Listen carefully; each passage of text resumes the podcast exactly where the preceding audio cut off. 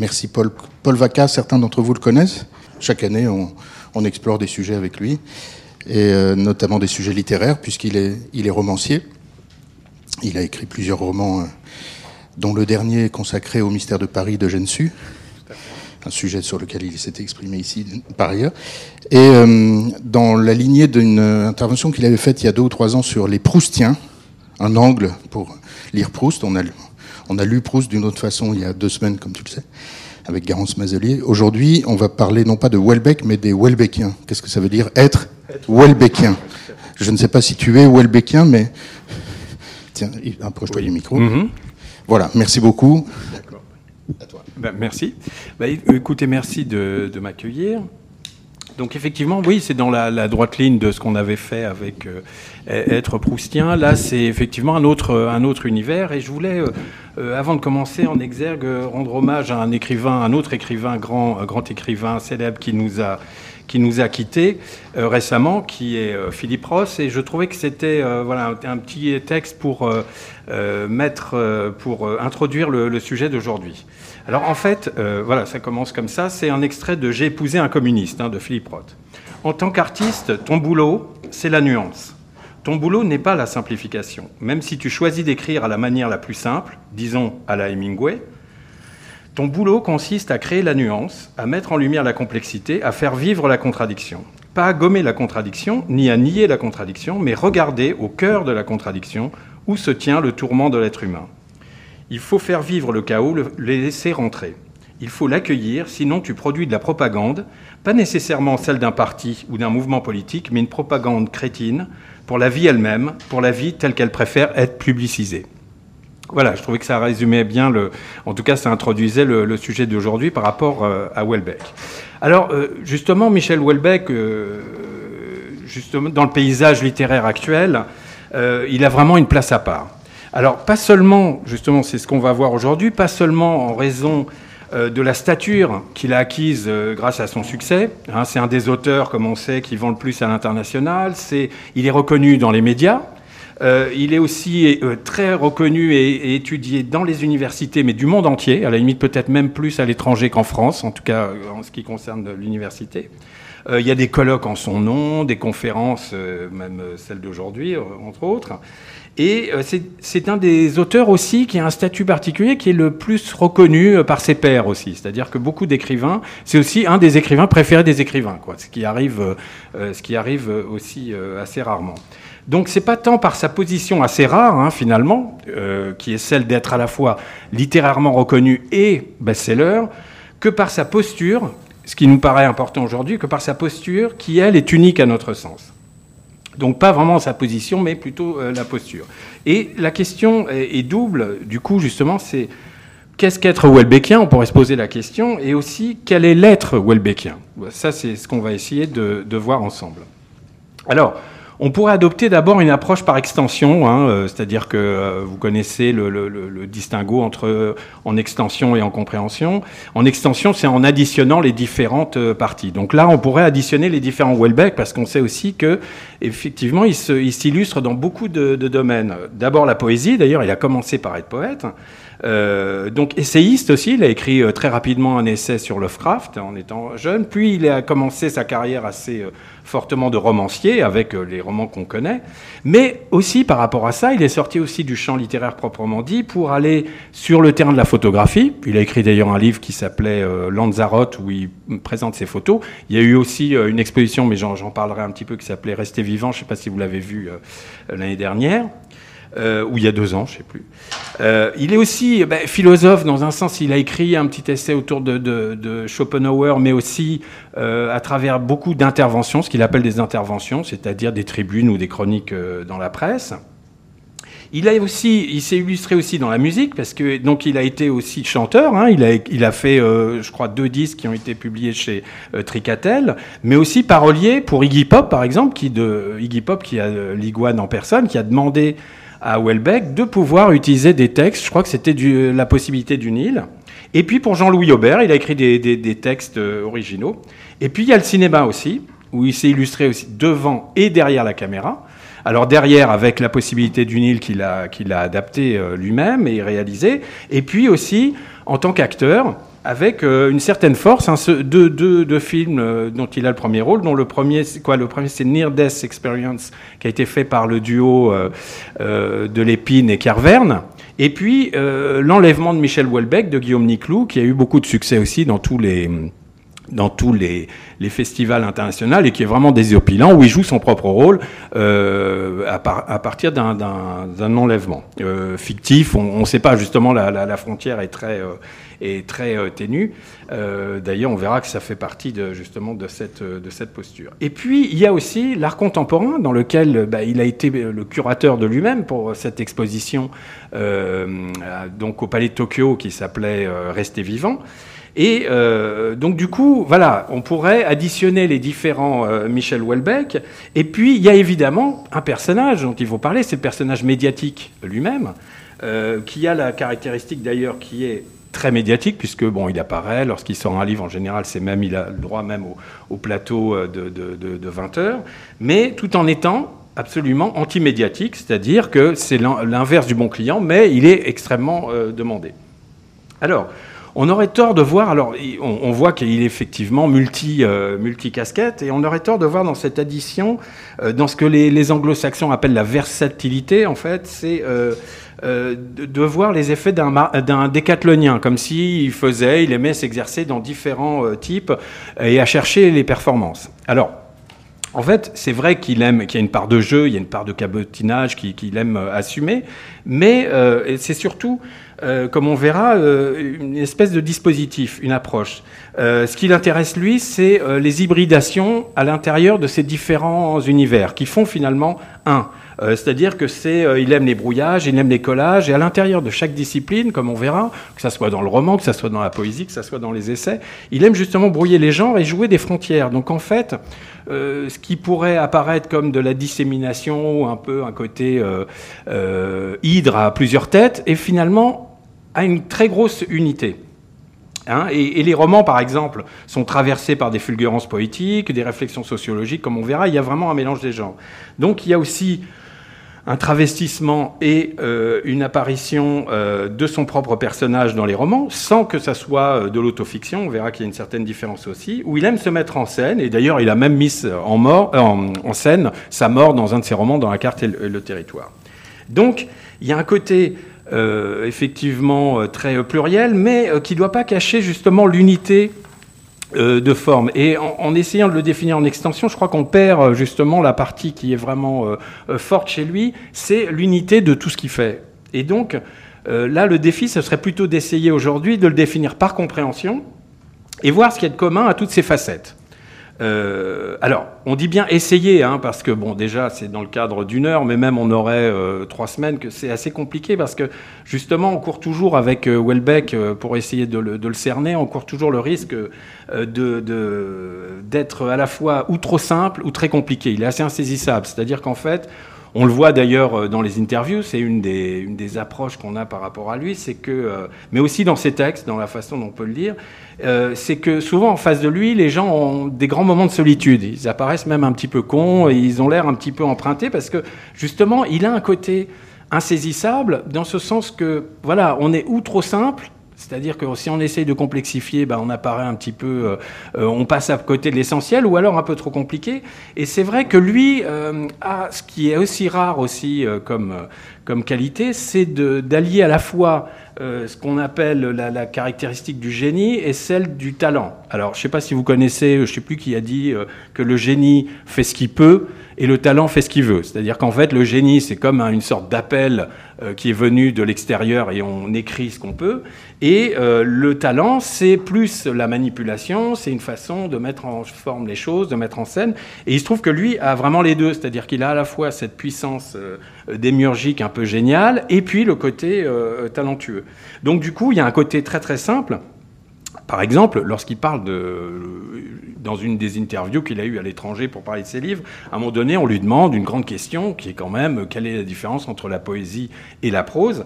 Et il a une réponse assez simple, après un grand silence d'ailleurs, souvent, c'est il dit ben, en fait, euh, la, poésie c'est quand ça vient tout de suite et la prose c'est quand ça prend du temps.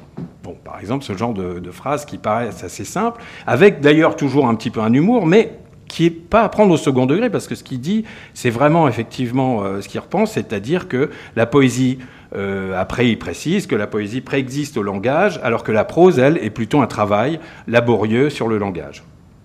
Alors justement, voilà, euh, euh, ce qu'on va faire aujourd'hui, ce que je vous propose aujourd'hui, c'est de, faire justement ce voyage au cœur de, ce qu'est euh, l'être Welbeckien finalement, et qui commence par un corps, on va voir que ça commence par un corps et ça se terminera sur une plateforme.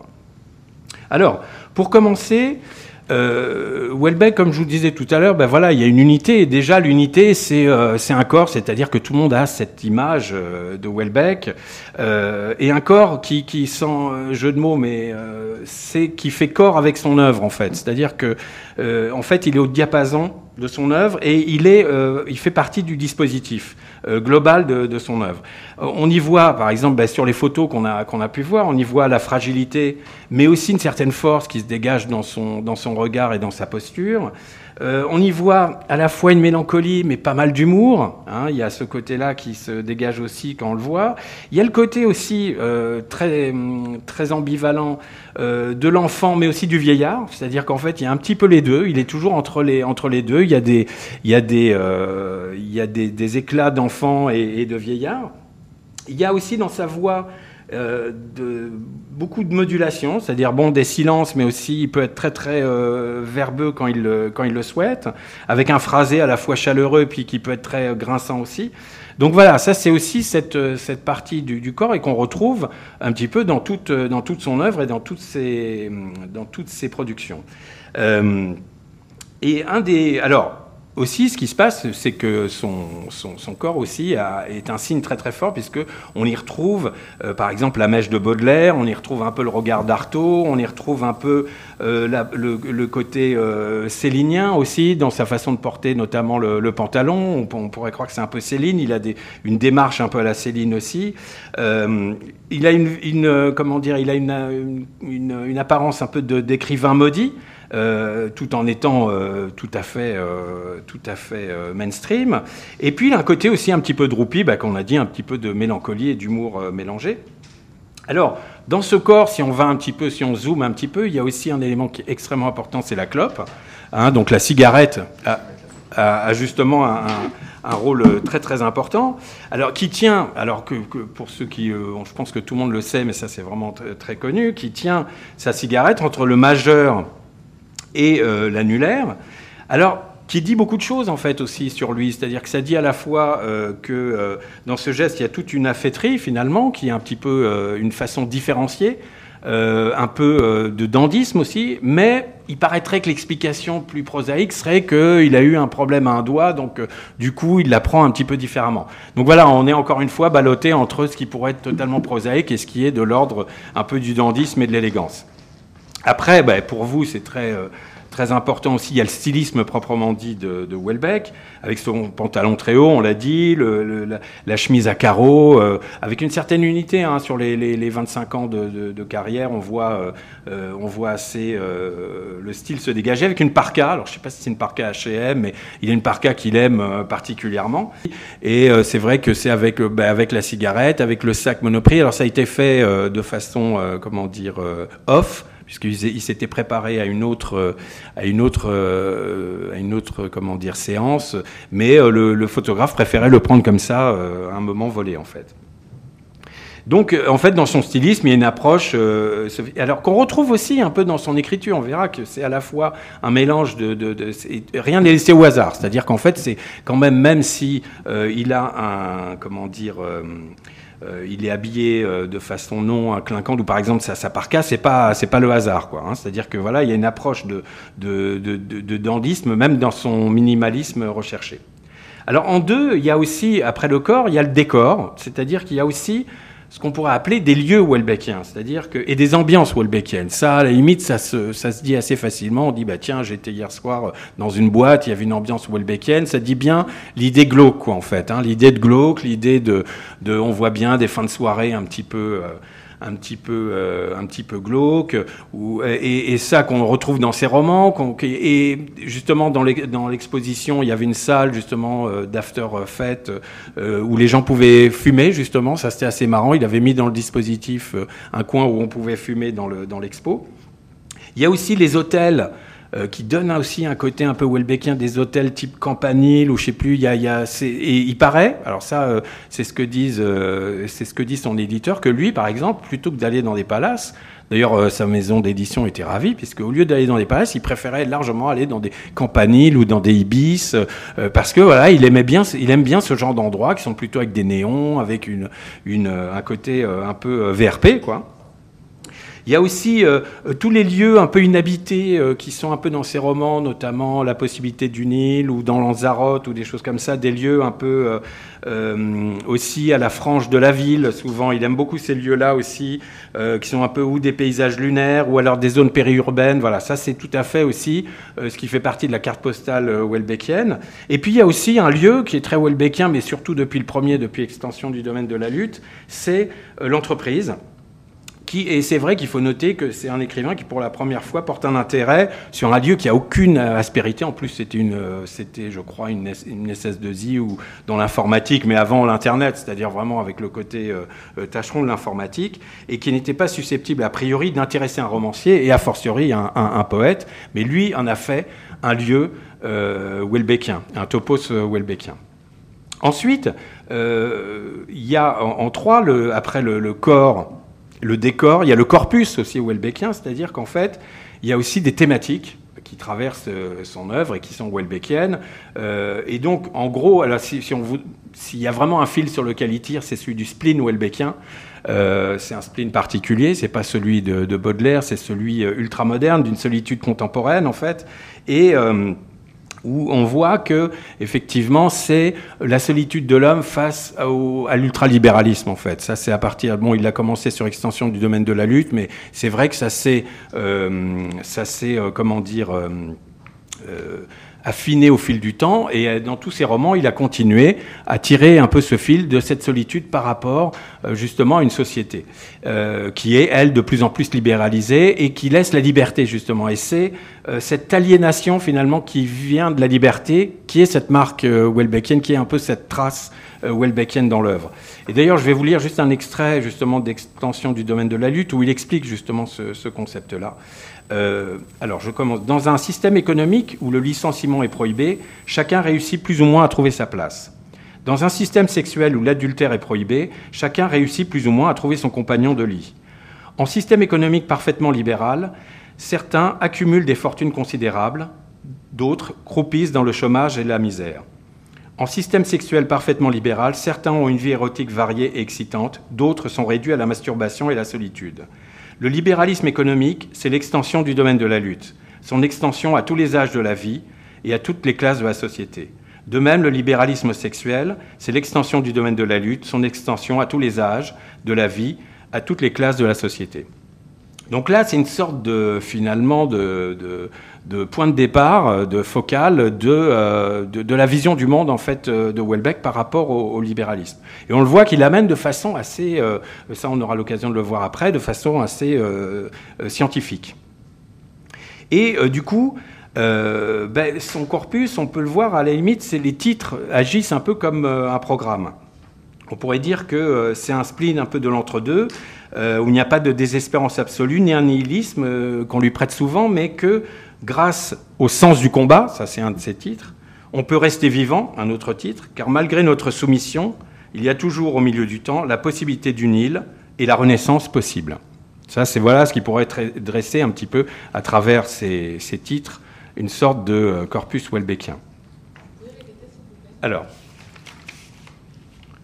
c'est grâce au sens du combat, on peut rester vivant, car malgré notre soumission, c'est son dernier roman, il, y a toujours la possibilité d'une île, ça c'est un autre titre, et une renaissance possible. Renaissance, c'est aussi le titre d'un de, ses, recueils. Alors, en quatre, euh, ce qui est important de voir euh, maintenant, puisque bon, dans le zoom qu'on opère par rapport à, l'auteur, euh, c'est de voir quelles sont les, figures de style, avant même de parler du style, on en parlera après, mais les figures de style, même typographiques, qu'on reconnaît euh, chez Welbeck. Parce que, bon, on a, dit, il y a un côté un petit peu art contemporain chez lui aussi, et c'est vrai qu'il y a un effet euh, typographique. Et les signes visibles, il y en a, y en a euh, deux particulièrement. C'est d'abord le point-virgule. Euh, ça, c'est vraiment une figure de style très prégnante chez lui. D'ailleurs, il le déclare lui-même, c'est, il le dit quelque part, il dit Je suis certainement l'écrivain qui possède le mieux l'utilisation du point-virgule. alors, il explique sinon qu'il l'a utilisé, il a commencé à l'utiliser en poésie. Et en fait, c'est, il y a une vertu vraiment particulière dans, son utilisation, parce qu'il l'utilise comme une pause, en fait. Hein. Et euh, cela lui permet, alors justement, pourquoi le, point virgule On peut se poser la question, parce qu'il est vraiment omniprésent euh, dans, dans, ses, dans, ses, écrits? Et on peut voir qu'en fait, ça lui permet d'être dans un entre-deux, c'est-à-dire c'est euh, ni la légèreté de la virgule simplement qui vient rythmer, ni le caractère définitif du point. Euh, et en fait, il y a trois, trois, trois grandes vertus en fait euh, au, au point-virgule. Euh, déjà, il y a un effet de juxtaposition, pardon, de juxtaposition neutre qui permet un entre-deux. Et ça, c'est quelque chose qu'il utilise beaucoup pour justement ne pas avoir à trancher avec, avec un point. Il inscrit comme ça la juxtaposition avec une certaine neutralité au cœur du texte. Ensuite, il a eu aussi une autre utilisation du, point-virgule qui est un effet de prise de hauteur, parce que c'est quand même une, comment dire, une marque typographique euh, de ponctuation qui est assez particulière, qui est assez euh, élevée. Et euh, il y a une certaine prise de hauteur. Par exemple, je ne sais plus quel écrivain disait que, par exemple, le point-virgule, c'est la ponctuation de Mitterrand, alors que le point, c'est celui de Sarkozy. Ça, dit à peu près tout, hein. c'est-à-dire qu'on voit la différence qu'il y a. Et il y a de temps en temps, effectivement, une certaine, euh, hauteur, c'est-à-dire que là, ça vient remplacer euh, les deux points, euh, qui sont beaucoup plus exclamatifs, et ça lui donne un caractère syncopé, appuyé. Quoi.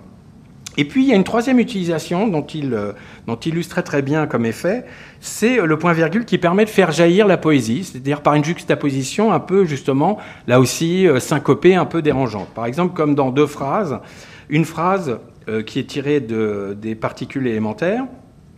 Euh, donc c'est l'éternité de l'enfance est une éternité brève, virgule, mais il ne le sait pas encore. Deux points, le paysage défile. Donc là, il y a presque un côté euh, un peu haïku. Et une autre qui est, je crois, dans l'extension du domaine de la lutte. il n'arrivait plus à se souvenir de sa dernière érection. Deux points, il attendait l'orage. Voilà, là, il y a un côté presque un peu haïku qui fait jaillir, euh, grâce au point-virgule, une juxtaposition euh, poétique. Et puis, rien ne nous empêche, nous, maintenant, de lire le point, euh, le point virgule aussi comme un smiley, hein, c'est-à-dire, ou un smiley plutôt un émoticône, c'est-à-dire un clin d'œil, quoi. C'est-à-dire que c'est aussi une utilisation ludique dont il use de temps en temps, il abuse. Hein. Et ça, c'est très important d'ailleurs chez, chez, chez Welbeck. Il y a toujours cette utilisation aussi ludique de, du texte. Hein. alors, à côté du point-virgule, pour ceux qui sont familiers des, textes de, de, Welbeck, euh, il y a aussi euh, une forme euh, typographique, une figure de style typographique qui est l'italique. Alors là, il l'utilise énormément. Et là aussi, avec des effets recherchés un peu différents, avec plusieurs fonctions, disons en tout cas. il y a déjà l'ironie et l'humour, qui est un peu un pastiche du traité sociologique. Parce que, euh, je sais pas, pour ceux qui ont lu par exemple Barthes ou toute la French Theory, souvent il y a l'utilisation du de l'italique un peu savant et un peu, comment dire, un peu empoulé. Et donc lui, il l'utilise un peu dans ce sens-là. de temps en temps en mettant par exemple des adverbes en italique ou en mettant un mot sur lequel il, va mettre un, accent. Il y a aussi, il l'utilise aussi d'une façon un peu anglo-saxonne, c'est-à-dire ça permet de mettre en relief euh, un mot, euh, même un mot banal, hein, ça lui permet de le mettre en relief et ça lui crée un effet de réverbération. Et ça fait sortir un peu le mot de sa gangue, euh, de sa banale, quoi. C'est-à-dire qu'en fait, il utilise un mot banal, mais il lui donne une vibration un petit peu particulière. ça, c'est, il le fait souvent avec le, avec l'italique. Et puis, ça lui arrive aussi de l'utiliser comme ça, comme euh, euh, au lieu d'utiliser des, des, euh, guillemets, de l'utiliser comme effet de, pour signaler un autre niveau de langue, par exemple un niveau de langue un peu parlé. Ça lui permet de différencier les, les niveaux de langue.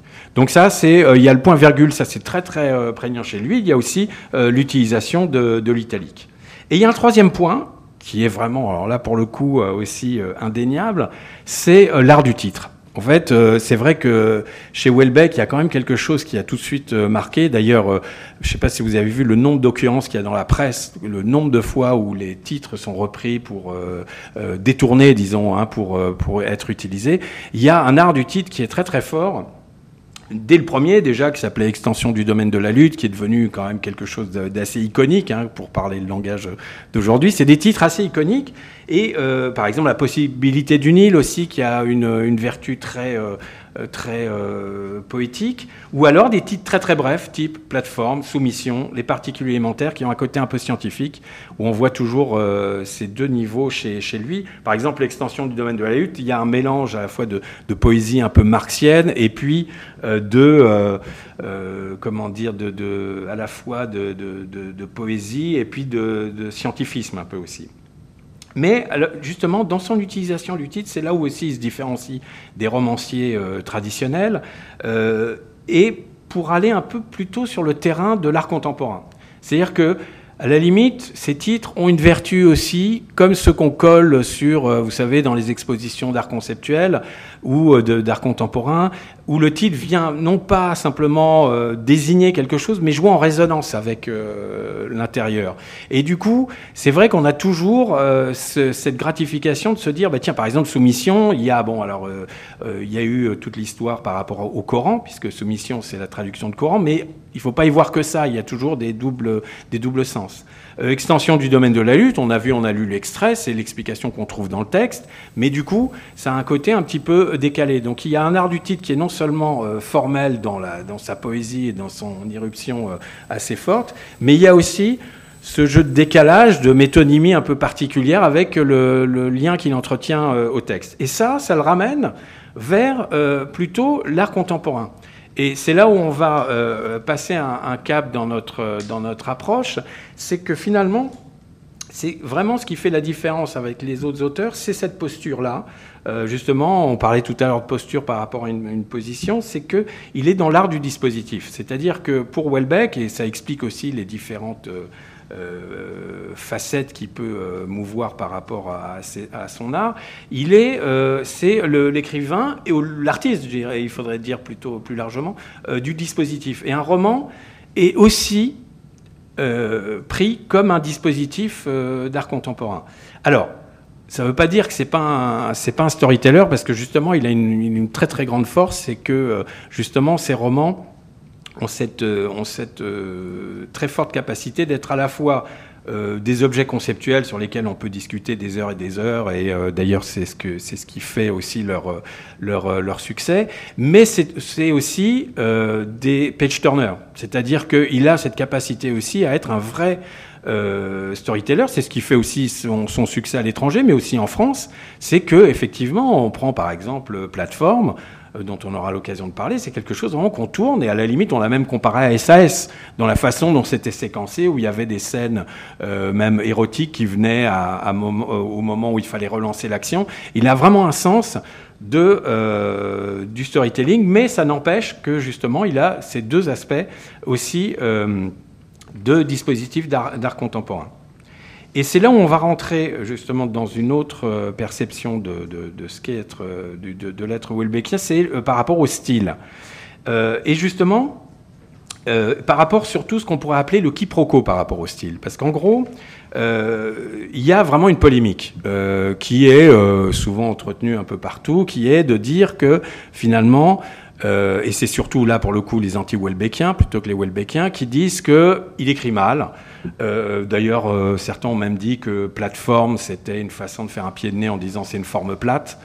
Euh, donc du coup, on lui reproche souvent d'avoir une absence de style, d'être justement, d'avoir un style qui n'est pas digne du roman, et on le rapproche justement de, de, SAS ou de Gérard de Villiers ou de choses comme ça, qui donnent justement sur un côté d'un style assez, assez bas, et on entend souvent donc que c'est mal écrit.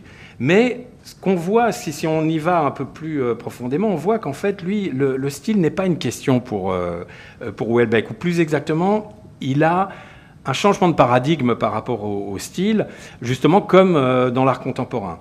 il fait pivoter. Alors aujourd'hui, on dirait qu'en fait, il fait pivoter le roman euh, comme on peut faire pivoter une start-up. C'est-à-dire que le roman aujourd'hui, il a fait vraiment rentrer dans une autre euh, phase qui n'est pas seulement celle justement du style.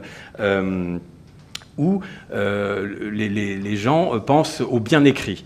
Le quiproquo, alors on le retrouve, c'est un peu un quiproquo comparable, je comparerais à celui de, des tenants de l'art figuratif ou décoratif qui face à l'art contemporain. C'est-à-dire qu'il y a un changement de, y a un changement de nature que les gens ont du mal à comprendre. Donc c'est vrai que si on le compare sur des, euh, son style, sur des euh, schémas anciens euh, du, bien écrire et du beau style, évidemment, il, ne rentre pas là-dedans puisque le style n'a pas cette fonction-là chez lui. C'est vraiment, comme on disait tout à l'heure, l'écrivain du dispositif. Et, les, justement, les anti-Welbeckiens, ceux qui justement fustigent son, manque de style, ce qu'ils jugent en fait comme une absence d'ambition, est plutôt lu, doit être plutôt lu chez lui comme une ambition de l'absence. Alors, je m'explique, c'est-à-dire qu'en fait, euh, ou alors on pourrait dire une, euh, platitude d'ambition est plutôt une ambition de platitude chez lui. C'est-à-dire que sa, démarche, euh, et ça c'est un des, traducteurs polonais qui l'a noté, il a noté que, euh, alors là je cite, Extension du domaine de la lutte donne l'impression de n'être composée que de citations d'emprunt, jusqu'à la parole du narrateur lui-même. On y sent une méfiance totale envers le langage, comme le soupçon que chaque mot est suspect, impur, inauthentique, fourvoyé, repoussé de son sens, d'un sens, du sens. C'est-à-dire qu'en gros, euh, ce qui est recherché chez, euh, chez Welbeck, c'est justement, on va le voir par rapport à la métaphore, par rapport à différents outils qu'il met en œuvre stylistiques, c'est pas justement la recherche du beau style, c'est la recherche de quelque chose qui va se fondre euh, dans le réel. donc du coup, euh, il y a eu une polémique, alors je ne sais pas si vous en avez entendu parler, c'est il y a, a, a 4-5 ans, je ne sais plus, Lucas, quand, est-ce que c'était, mais autour de. Euh, on l'avait. Euh, on l'avait accusé d'un supposé plagiat de page Wikipédia. Vous vous souvenez de ça ou pas? Non, vous avez entendu parler? C'était, je crois qu'il y, a, il y a cinq ans, je crois que c'était pour la carte et le territoire. quelqu'un avait dit, ben, regardez, il y a carrément un passage entier qui est pompé sur Wikipédia. Alors du coup, les gens avaient appelé ça plagiat. C'est assez étonnant, puisqu'en fait, il s'en est jamais caché. Il a dit, bah oui, effectivement, euh, j'ai recopié une page euh, Wikipédia, mais c'est doublement absurde, car euh, bon, pourquoi parler dans ce cas de, plagiat C'est simplement un emprunt, comme on fait un sampling en art contemporain. Et puis en plus, c'est surtout parce que c'est un effet qui était voulu pour lui. C'est un peu comme si on reprochait à Warhol d'avoir copié la boîte de Campbell Soup en disant mais regardez, il n'a rien inventé, il a copié la ou alors la bouteille de Coca-Cola ou les photos de Marilyn. C'est-à-dire qu'en fait, il y a une volonté, alors il n'y a pas que ça chez Welbeck, mais il y a aussi cette volonté que finalement, euh, le style de Wikipédia est un style euh, vers lequel il tend dans une certaine mesure, c'est-à-dire un style qui a été écrit, qui n'a pas vraiment de, spécificité, qui n'a pas vraiment de, de, de volonté autre qu'informative, et donc il tend un peu vers ça, et donc ça, ça fait partie un peu de son dispositif. Et euh, justement, alors aussi pour parler du style, euh, euh, Welbeck n'est pas justement un, écrivain méta. Alors il y a beaucoup maintenant d'écrivains méta qui mettent en, place des dispositifs, mais des dispositifs de, mise en abîme, par exemple. Lui, c'est pas tellement ce qu'il recherche. lui, c'est plutôt la recherche de l'infra, on pourrait dire, c'est-à-dire quelque, quelque chose d'organique. Ce qu'il va rechercher, lui, c'est plutôt une brillance mat, une brillance sourde, pas vraiment des effets de, de, d'ironie ou de, euh, euh, de, prise de hauteur. Lui, ce qu'il cherche, et, ou de distance, euh, ce qu'il cherche plutôt, c'est d'être justement au cœur de la réalité et euh, justement, euh, c'est pour ça que souvent le procès qu'on lui fait en cynisme euh, n'existe pas, puisqu'il est vraiment à prendre au premier degré. Ça, c'est une des choses qui se voit d'ailleurs quand il défend un texte ou quand il défend, il, exprime la manière dont il, écrit, mais jamais il se dédommage en disant non, là j'ai voulu faire un, effet d'humour ou j'ai voulu prendre un attention, c'est à prendre au second degré. Non, il est vraiment dans sa matière et c'est là aussi où il est dans le dispositif. Euh, à 100%. Et euh, justement, il est aussi, donc, euh, par rapport à ça, son style très simple, d'ailleurs c'est ce que les, gens appellent du, mal écrit, son style très simple, c'est beaucoup de juxtaposition justement de propositions, souvent avec des, des points-virgules, et les métaphores sont assez rares, c'est-à-dire que lui n'abuse pas de, la métaphore. Alors il en existe certaines. Alors pour, pour le coup, là, ça nous renvoie un peu à ce qu'on avait dit pour Proust, mais à l'inverse. Euh, il est un peu le contraire de Proust, euh, non pas dans l'utilisation de la métaphore comme instrument de la vérité, parce que lui cherche aussi par la métaphore à atteindre une certaine vérité, mais là où Proust cherche à créer un effet de surprise, Welbeck, au contraire, la métaphore chez lui cherche à créer un effet de banalité. C'est-à-dire qu'il va aller vers, euh, alors je ne sais pas si vous connaissez cette euh, forme qui s'appelle la catacrèse, c'est-à-dire c'est la métaphore qui est usée jusqu'à la moelle, qui finalement n'est plus vraiment une métaphore et qui est devenue quelque chose de cliché. Et donc en fait, sa, recherche, lui, lorsqu'il euh, lorsqu'il utilise la métaphore, c'est pas vraiment justement pour prendre des effets de distance ou des effets de, de défamiliarisation, c'est au contraire pour aller coller encore plus vers le, cliché. Et donc, du coup, on ne peut pas dire qu'il n'utilise pas la métaphore, mais la métaphore a euh, aussi, c'est un outil de la vérité, mais de la vérité plate, en fait, de la vérité plutôt euh, euh, celle qui est près du, réel. Et donc, avec Proust, c'est pas une différence donc d'utilisation de, de, la métaphore, c'est plutôt une différence de focale. Oui? Catacrèse. Je crois que c'est ça. C'est ça hein, c'est lorsqu'une. En fait, c'est un peu une nécrose de la de la métaphore. C'est-à-dire que la métaphore, à force d'être d'être usée, euh, qu'est-ce qu'on pourrait prendre comme exemple de catacrèse Voilà, le pied d'une table, alors qui est devenu euh, maintenant le mot pied ne résonne plus comme pied. C'est devenu euh, c'est devenu banal. Voilà, voilà. Et puis, euh, ça pourrait même être spécifié, euh, je ne sais pas, euh, belle comme le jour, par exemple. Ça a tellement été utilisé que c'est devenu tellement. Et, du coup, l'effet recherché dans les métaphores chez, chez Welbeck, c'est pas, voilà, pas des, effets de différenciation. Voilà. Et ça, et ça c'est des, ça des, voilà, des, des, des alors, il y a aussi une, pratique, il y a aussi quelque chose qu'il utilise beaucoup, euh, qui est très contemporain aussi, qui est le name dropping. Mais il a une utilisation, encore une fois, assez particulière. C'est-à-dire que euh, pour lui, c'est pas une approche décorative, parce que bon, le name dropping maintenant, c'est devenu aussi euh, beaucoup de suiveurs d'ailleurs de Welbeck et de Bret Easton Ellis, qui a été un peu lui l'initiateur le, du genre. Même si chez Proust, il y a beaucoup de name dropping, mais bon, c'est dans une autre approche. Mais euh, ce côté hyper réaliste qui est utilisé chez Bret Easton Ellis, lui, l'utilise aussi. Et c'est pas par flemme descriptive lorsqu'il utilise euh, euh, du name dropping en parlant euh, même, par exemple, de marques. Hein. il introduit des marques à l'intérieur de, je crois qu'il parle de Monoprix, il peut parler de, il introduit des marques. C'est pas par flemme descriptive ou pour faire un effet de, de, de simplement de informatif c'est justement, euh, comme chez Brett Easton Ellis, c'est pour euh, créer, euh, là encore, un effet d'art contemporain, un effet de glissement, un effet d'effacement de frontières entre la fiction et le réel. C'est-à-dire que c'est ce jeu-là, et d'ailleurs il le fait dans La carte et le territoire, où il, introduit de, véritables personnages, même dans le dernier, dans Soumission, il y a Bayrou qui fait une apparition. Il y a des personnages réels qui sont mélangés aux personnages de la, de, fictif. Euh, et dans la carte et le territoire, il se mettait lui-même en scène en mettant aussi sa, propre mort. Il, parlait de journaliste. Donc il y a un effet justement d'effacement euh, de frontières, de fiction et de réel. Donc c'est pas simplement un effet d'affichage pour faire du name dropping comme comme c'est le cas. Parce que c'est vrai qu'aujourd'hui, et là il y aurait vraiment quelque chose à, à dire là-dessus, c'est que dans certains best-sellers internationaux, c'est aussi une façon presque cinématographique d'amener la chose. Lui, c'est pas cet effet-là. C'est-à-dire un effet un peu de flemme, de description. Donc on décrit par exemple, il était dans un, fauteuil Knoll ou euh, il portait un Armani, des choses comme ça. Donc euh, ça permet, bon, pour certains de donner à cet effet de réel, mais aujourd'hui ils, n'arrivent pas à trouver cet effet qu'il y a chez Bret Easton Ellis notamment et chez, euh, et chez Welbeck. Alors sinon, aussi un des effets de style très euh, prégnant chez lui, c'est euh, les changements, et ça c'est très lié à l'humour aussi, les changements de registre de langue.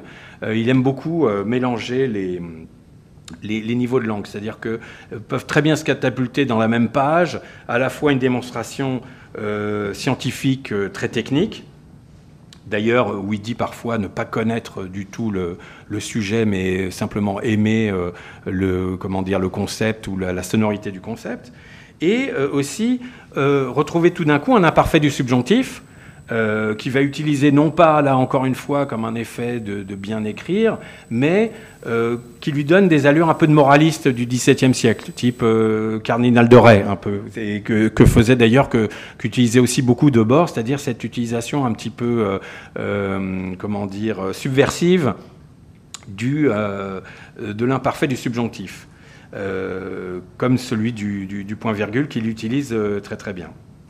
Et aussi, alors vient se catapulter un troisième point qui est aussi euh, souvent euh, le registre courant de la langue et une langue très très parlée, c'est-à-dire que tout d'un coup, il va, euh, ça va être dans la même phrase, hein, même si c'est pas un dialogue particulier, il va pouvoir tout d'un coup avoir une, une un tournure de phrase très très très très parlée, genre tout ce genre de trucs par exemple, il pourra utiliser ce, genre de choses là. Et c'est ce, genre de... Ou par exemple, là, il y a une phrase qui est dans l'extension du domaine de la lutte. Euh, je prononce quelques phrases sur les normes scandinaves et la commutation des réseaux, point virgule. Schnabele sur la défensive se replie sur sa chaise, point virgule. Je vais me chercher une crème caramel. Bon, voilà, il y a une sorte de, mélange de genre euh, comme ça. Ou par exemple, euh, dans la carte et le territoire, Olga, cependant, une fille de toute façon pas très protéine, donc ça c'est entre en italique, préférait la confiture des fraises de bois. Et euh, ensuite, alors un, des points euh, très importants aussi euh, chez lui, donc le sixième point, là on avait abordé l'aspect du style et du dispositif. Et maintenant, on peut aborder celui de la vision, parce que justement, il y a aussi un aspect on a, parlé du réel, de son approche du réel, mais il y a aussi euh, des choses assez troublantes dans, euh, dans ses œuvres, notamment à l'époque euh, de Plateforme. Il y avait eu un, fait assez troublant, c'est-à-dire Plateforme, ça se passait, dans, ça se passait en Asie. donc je crois que c'était, je sais pas où, à Bangkok ou je sais pas, c'était en tout cas dans les plages en Thaïlande. Et c'était en 2001. Euh, il parle d'un attentat euh, dans une boîte, un attentat islamiste qui se passe dans une boîte. Et juste un an après l'apparition du roman, se passera vraiment ce qu'il avait euh, finalement prédit. donc là, il y avait eu un, une, comment dire, une, une un croisement avec le réel, quoi, disons même un catapultage du réel dans, le, dans, dans la fiction. Euh, et ça, euh, voilà, il y a un aspect euh, visionnaire chez lui qu'on met en avant, et on en a parlé aussi pour le dernier, mais avec peut-être aussi des mauvaises raisons pour soumission où euh, justement il y a eu un grand, euh, un grand quiproquo, et d'ailleurs même le Premier ministre de l'époque avait d'ailleurs fustigé le livre, visiblement sans l'avoir lu, parce que en fait il pensait qu'il faisait euh, ou l'apologie ou au contraire l'apologie de, l'islam, alors que c'est beaucoup plus, beaucoup plus subtil que ça. Mais je ne sais pas si vous savez quel est le, sujet de son dernier roman, mais c'est dans un futur proche, en fait c'est un, livre de science-fiction où il imagine en 2022 la France donc qui... Hein, pardon alors, oui, euh, c'est le contraire. C'est bon, c'est très ambigu en fait, parce que justement, il montre aussi que euh, euh, c'est un islam qui est, qui pourrait être, qui pacifierait aussi les, rapports. Donc, il y a, il y a un côté assez particulier. Mais c'est vrai que c'est sorti quelques jours avant l'attentat de Charlie. Donc, les gens ont fait tout de suite l'amalgame. Alors que lui ne, traite pas de, ça. Et si on prend un peu de recul, on se rend compte qu'il y a un côté assez euh, étonnant et presque un peu euh, euh, décalé dans sa façon de, voir les choses. C'est que ce livre-là, donc, comme je vous disais, bah, il, parle de 2022. Et en fait, il, a, il a tout faux sur le plan prédictif, disons, du premier degré. C'est-à-dire qu'en fait, il dit que après deux mandats calamiteux de Hollande, donc euh, il prête deux mandats à François Hollande, alors que bon, comme on sait, il n'y en a qu'un. Euh, il parle aussi de CNews. Euh, à un moment donné, il cite CNews, alors que CNews depuis... pardon, il parle au contraire de iTélé, pardon. alors qu'aujourd'hui, iTélé n'existe plus et c'est CNews. Donc sur le plan strictement, je dirais, banal, il, est, il, a, il a tort, mais... Ce qui est très intéressant, c'est que la manière dont il décrit justement ce régime euh, qui serait islamiste, qui prendrait donc euh, au deuxième tour, qui gagnerait contre l'extrême droite, euh, c'est assez étonnant. Il y a quelque chose de, il y a quelque chose d'étonnant puisque justement, lui, ce qu'il montre, et c'est là où il est vraiment euh, très visionnaire. Si on regarde avec le recul et on enlève le côté euh, de l'islam qui est peut-être pas euh, le plus important, c'est que dans Soumission, le président élu s'appelle Mohamed Ben Abbès. C'est une personnalité jeune. Bon, elle a 43 ans, elle n'a pas 39 ans, mais c'est quand même une personnalité jeune, cultivée et réfléchie. Donc là, on voit à qui ça pourrait ressembler.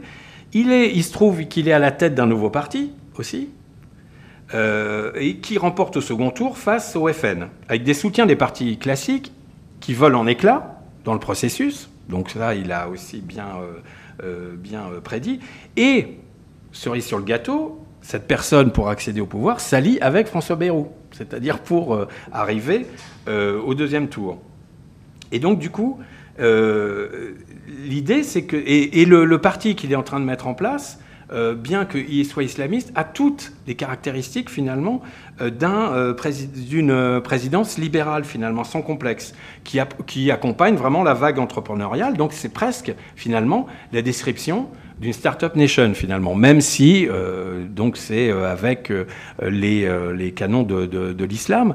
Mais donc on voit, alors c'est ça qui est assez étonnant, c'est que justement la, la fonction visionnaire bah, de, de l'écrivain finalement, elle est assez forte puisqu'il a réussi à, décrire les grands contours de ce qu'on vit aujourd'hui, euh, tout en partant de prémices euh, fausses. Donc ça, c'est un peu l'idée que euh, finalement, et ça, c'est la force qu'on arrive à voir chez Welbeck, c'est cette capacité à voir vraiment la, la, réalité de l'ère du temps, ce qui est vraiment pas obligatoirement visible à l'œil nu, et ce que ne pourrait pas, de toute façon, décrire un euh, commentateur euh, politique euh, classique. Et dernier point, donc pour, pour avancer, c'est l'idée de l'engagement. C'est-à-dire que, donc là, c'était l'idée du... on avait parlé donc de, de, la vision, et là, c'est l'engagement. alors, par rapport à ça, justement, Welbeck n'est pas un, écrivain engagé. C'est-à-dire qu'en fait, lui-même, je pense, hein, je n'ai pas lu formellement, mais je pense euh, me souvenir qu'il il dit nulle part, et d'ailleurs, il dit Je ne suis pas un, un écrivain engagé lorsqu'il parle, par exemple, de, ses œuvres. Et c'est un peu ce que. Euh, c'est pour ça que j'avais choisi aussi l'exergue un peu de, Philippe Ross, où il parle justement de mise en avant de la contradiction. Son objet, c'est pas de s'engager, mais c'est de mettre en avant justement les contradictions euh, du monde. Et notamment, si on voit par exemple. Euh, l'extension du domaine de la lutte, le texte que je vous ai lu tout à l'heure, il y aurait deux façons de, préconiser euh, un engagement par rapport à ça. Euh, c'est-à-dire la libéralisation à outrance qui amène finalement la misère sexuelle pour les uns et, ou la misère économique. il pourrait y avoir d'un côté, ça pourrait déboucher sur un retour à l'ordre moral. Et c'est vrai que certains tirent les, conséquences euh, de, ce livre-là en disant oui, oui, euh, Welbeck est un réactionnaire. Donc beaucoup l'ont rangé du côté des, réactionnaires. Mais on pourrait tout aussi bien euh, préconiser, d'ailleurs le texte reste totalement ouvert là-dessus, un communisme sexuel à la Fourier. C'est-à-dire qu'en fait, il montre que finalement le libéralisme sexuel tel qu'il tel qu'il apparaît et le libéralisme économique, c'est tout à fait lié, peuvent amener deux types de choses, où on libère totalement pour tout le monde, et donc là on arrive au communisme sexuel un peu à la Fourier ou des utopistes, ou alors c'est un retour à l'ordre moral, euh, moral où on redonne euh, des, euh, des, comment dire, des, des, normes et des cases pour retrouver un cadre dans lequel chacun peut s'identifier. Peut alors, si c'est pas justement un, auteur engagé, c'est parce que justement il nous amène cette complexité euh, du réel. Et c'est pour ça, par exemple, un livre comme euh, Soumission, il faut le lire vraiment avec beaucoup de pincettes, euh, parce que justement il amène cette complexité aussi, donne à voir cette, cette complexité, et lui ne tire pas de, de conclusion dans un sens comme un autre. Mais ça ne veut pas dire que c'est un manque de courage. C'est que, au contraire, par exemple, lorsqu'on lui, lui parle, il, n'est pas non plus un écrivain dégagé. C'est-à-dire que certains pourraient dire attendez, c'est juste une farce, je m'en fous, euh, j'écris ça comme ça. Non. L'engagement dont il fait preuve, c'est il est engagé dans son texte en fait. Et c'est pour ça que je parlais tout à l'heure de dispositif d'art contemporain. Il est engagé dans son œuvre en fait. Donc c'est pas un écrivain engagé, mais il s'engage dans son texte Ce qui appelle aussi, d'ailleurs en contrepartie, un engagement du lecteur aussi, à être dans son texte et à le lire de façon assez, euh, comment dire, euh, euh, engagée ou en tout cas sérieuse, quoi, en fait, hein, au, premier degré, essayer de, de, le, comprendre. Et voilà, et justement, je vais conclure euh, là-dessus par un texte euh, qui a été écrit par, euh, son, un, ami à lui d'ailleurs qui s'appelle Bec qui parle de, du livre qu'il préfère et qui parle de, de plateforme. Et c'est là où on voit un petit peu, à mon avis, c'est un très beau texte. C'est la fin d'un texte que je vous lis maintenant. La raison, alors il a choisi, oui, c'est dans euh, la collection de Lerne. Ils ont fait, d'ailleurs, je vous le conseille, c'est euh, un numéro spécial qui s'appelle Welbeck dans les cahiers de Lerne, euh, où beaucoup d'intervenants parlent, dont Welbeck qui parle de son livre préféré qui est Plateforme. La raison pour laquelle j'ai choisi Plateforme, plutôt que les excellents romans de science-fiction de Michel Welbeck sur le clonage humain, les particules élémentaires et la possibilité d'une île, c'est qu'il a le charme de la vérité d'une série B. De toute l'œuvre de Welbeck, c'est le livre le plus amusant. Il cite J'avalai une gorgée de bière et soutint son regard sans gêne. Deux points. Est-ce que cette fille était au moins capable de s'occuper correctement d'une bite? Correctement euh, avec en, italique. Fermez les guillemets. Mais c'est aussi le roman le plus sombre. Plateforme, ce sont les pensées de Pascal travesties en épisodes de SAS. Le paragraphe qui explique le titre est superbe. Et il le cite. Un jour, à l'âge de 12 ans, j'étais monté au sommet d'un pylône électrique en haute montagne. Pendant toute l'ascension, je n'avais pas regardé à mes pieds. Arrivé en haut, sur la plateforme, il m'avait paru compliqué et dangereux de redescendre. Les chaînes de montagne s'étendaient à perte de vue, couronnées de neiges éternelles. Il aurait été beaucoup plus simple de rester sur place ou de sauter. Et il ferme les guillemets. Ce lieu terrifiant d'immobilité, où le narrateur se trouve bloqué par le vertige, ce promontoire d'acier où l'homme n'ose plus faire un mouvement, comme un chat sur une branche d'arbre, paralysé par l'ivresse des cimes, tétanisé par la tentation de mourir, galvanisé par l'infini de l'univers qui l'entoure et le désir de rester vivant, tout en assumant l'inanité ridicule de son destin, deux points, cette plateforme est la métaphore de l'humaine condition, bien plus que celle des particules quantiques en 1998. Là, il fait allusion aux particules élémentaires. Je me doute que ce souvenir, continue euh, BD, que ce souvenir est autobiographique. C'est aussi ce qui me touche dans ce livre. Cette plateforme est son rosebud. Point virgule. Il aussi un point virgule. Le père de Welbeck était guide de haute montagne.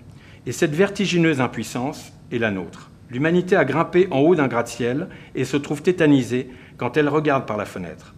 Le monde s'autodétruit, l'avenir est un précipice, le passé est effacé. Nous sommes tous atrocement prisonniers de la plateforme où nous sommes montés sans être capables d'en redescendre. Voilà, il termine comme ça le texte. Et voilà, et je pense que cette expérience-là de cette plateforme, c'est aussi une façon de nous faire partager le vertige d'être Welbeckien. Merci. Merci à vous. J'ai deux micros. Est-ce qu'il y a des questions?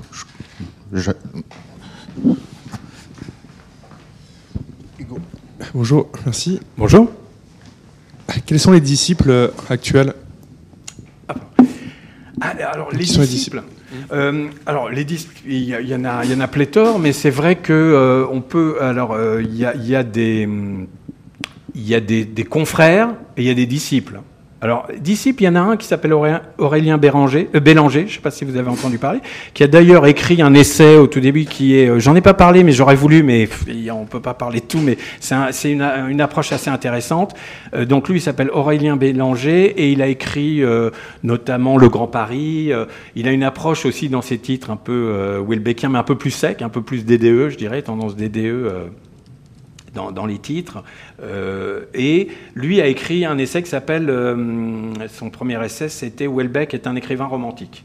Et il soutient une thèse qui est tout à fait intéressante que, euh, et ça j'en ai pas parlé, mais c'est vrai qu'il y a un romantisme de Welbeck. C'est pas que la noirceur qu'on voit. Donc il y a Aurélien Bélanger.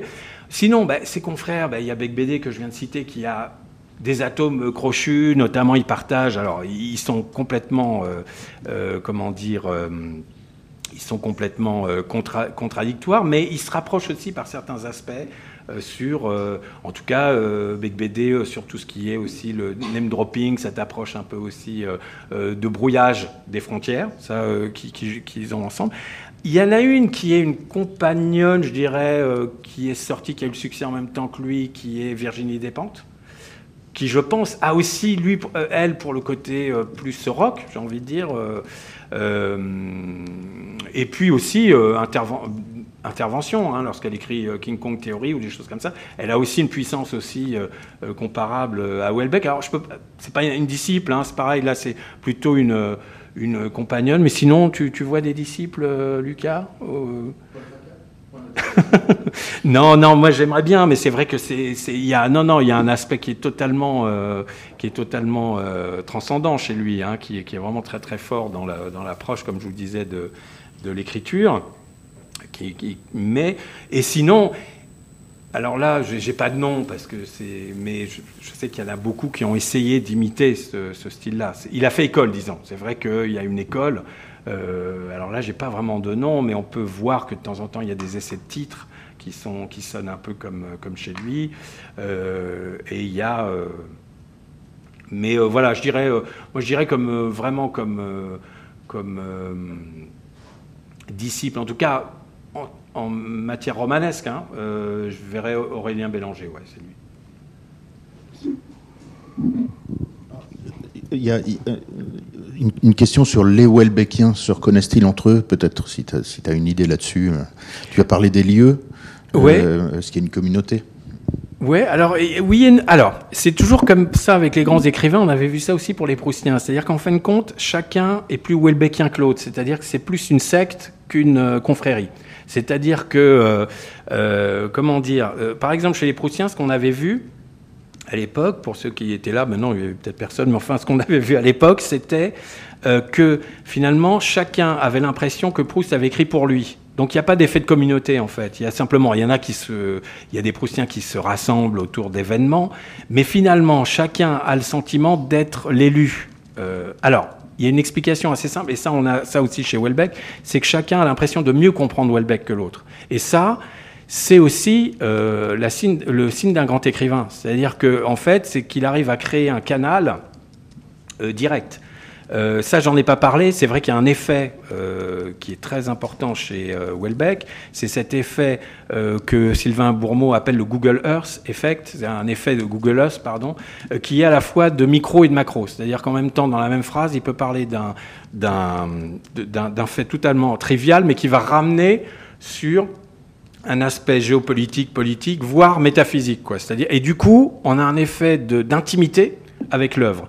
Et du coup, les Welbeckiens, alors c'est ceux qui défendent. Euh, alors il y en a, hein, il y a beaucoup de Welbeckiens. Il a beaucoup euh, d'amis. Hein, c'est quelqu'un qui est très entouré. On avait vu ça notamment lorsqu'il y avait eu les, les, articles du Monde. Je vais vous les faire passer, si, vous, si vous, le voulez, une, une enquête d'Ariane Chemin en 2015. Ouais, tout à fait. Alors là, il y avait eu une sorte de, polémique puisque euh, Welbeck ne voulait pas que, que, ça sorte et ne voulait pas euh, participer. Et il avait envoyé un mail, paraît-il, groupé à tous ses amis pour dire euh, euh, je ne veux pas que vous participiez à cette enquête parce que euh, voilà il avait il avait pas envie pour des raisons donc qu'il avait qu'il avait lui-même défendu et donc du coup il y a aussi un cercle un cercle Welbeckien parce que c'est quelqu'un ben, faut on l'a dit au début c'est quelqu'un qui a énormément de succès qui a énormément de de, de pouvoir sinon en tout cas un magistère en tout cas intellectuel. Et puis même un pouvoir économique aujourd'hui c'est quand même un auteur qui est bon par exemple chez Flammarion euh, un des auteurs phares, euh, euh, parce qu'il est connu dans le monde entier. Donc effectivement, le Welbeckien, je dirais qu'il y a, il y a alors, chez, autant il n'y a pas d'anti-proustien foncier, autant là on pourrait dire qu'il y a des Welbeckiens qui justement défendent et qui sont d'autant plus virulents qu'il y a des anti-Welbeckiens. Parce qu'il y, a beaucoup d'anti-Welbeckiens aussi. justement, ce qu'on disait par rapport au style, et du coup, on retrouve, alors là, pour le coup, on retrouve aussi euh, quelque chose qui ressemble aussi à des groupes, euh, un groupe rock. Quoi. C'est là aussi où il y a un côté un peu rockstar, c'est-à-dire qu'il y a les fans et puis il y a ceux qui euh, détestent, quoi, en fait. Il y a ce qui me fait penser à la mode, c'est ce que tu racontes sur les collages et sur, sur le, une approche un peu coagulante du, du, style. C'est un peu Eddie Sliman. Ça, me fait vraiment penser à ce que fait Eddie Sliman, ou même ah, Alessandro Michele, qui est le, le créateur de, du moment. Enfin, un des, top créateurs de mode. C'est du collage, c'est de l'inspiration multiple et c'est pas c'est pas un geste, c'est de multiples inspirations. Ah et on retrouve quelque chose de très très similaire. Voilà, ouais, ouais, tout à fait. Et, après, et à côté de ça, il y a quand même une griffe, puisque c'est des, le collage veut pas dire justement. Hein, c'est ça. Hein, précisément. C'est justement, euh, c'est euh, le, collage euh, chez lui, il a vraiment une vertu, hein, comme on disait, d'effet de réel, mais l'unité, c'est lui-même qui la donne, quoi, en fait. Oui?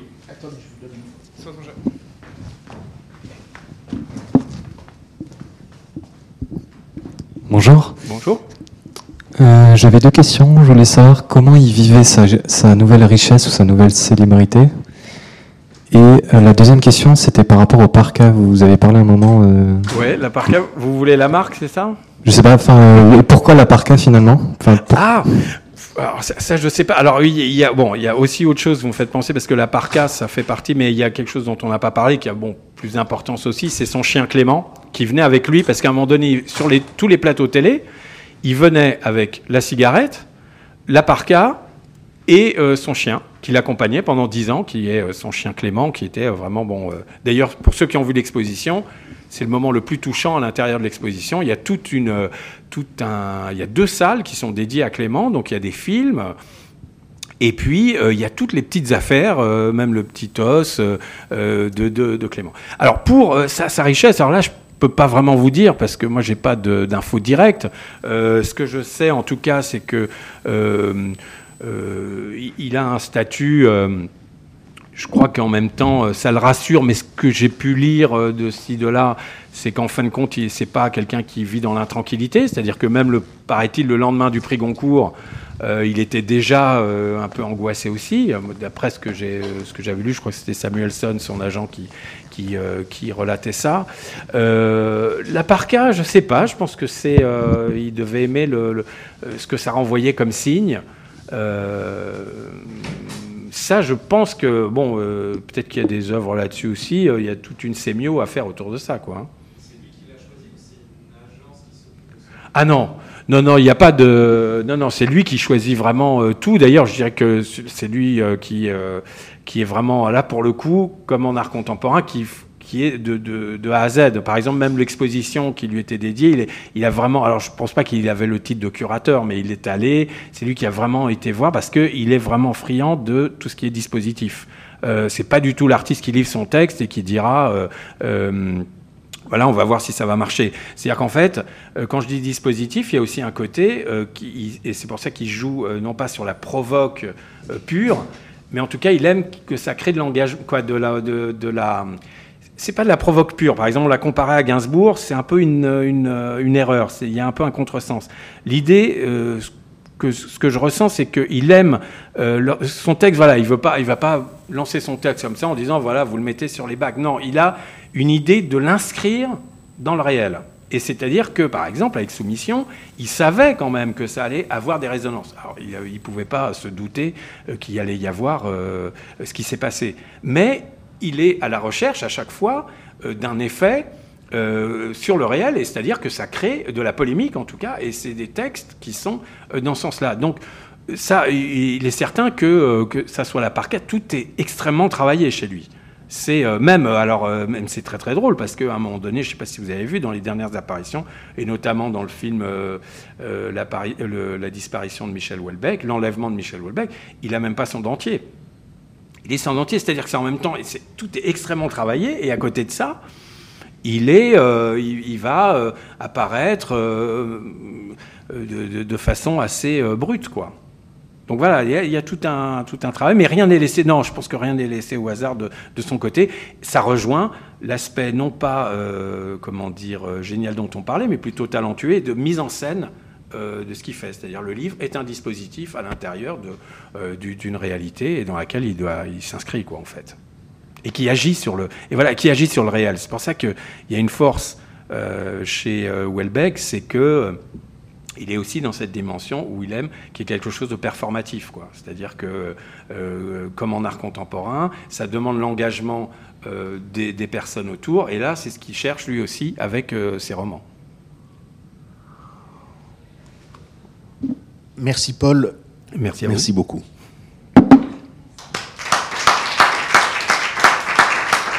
Merci à vous de, votre accueil. C'est toujours un, plaisir de, venir. Et puis c'est vrai que vous avez une chance, c'est ce que je disais, euh, une chance euh, euh, d'avoir Lucas qui met en, œuvre un tas de choses. Parce que j'ai vu un peu le, tout ce qu'il y a dans les podcasts, mais c'est carrément une caverne d'Alibaba. Quoi. C'est, je sais pas comment tu fais pour. Mais je parle pas pour moi, hein, je parle de, tous les gens et, et c'est vraiment génial. Cool.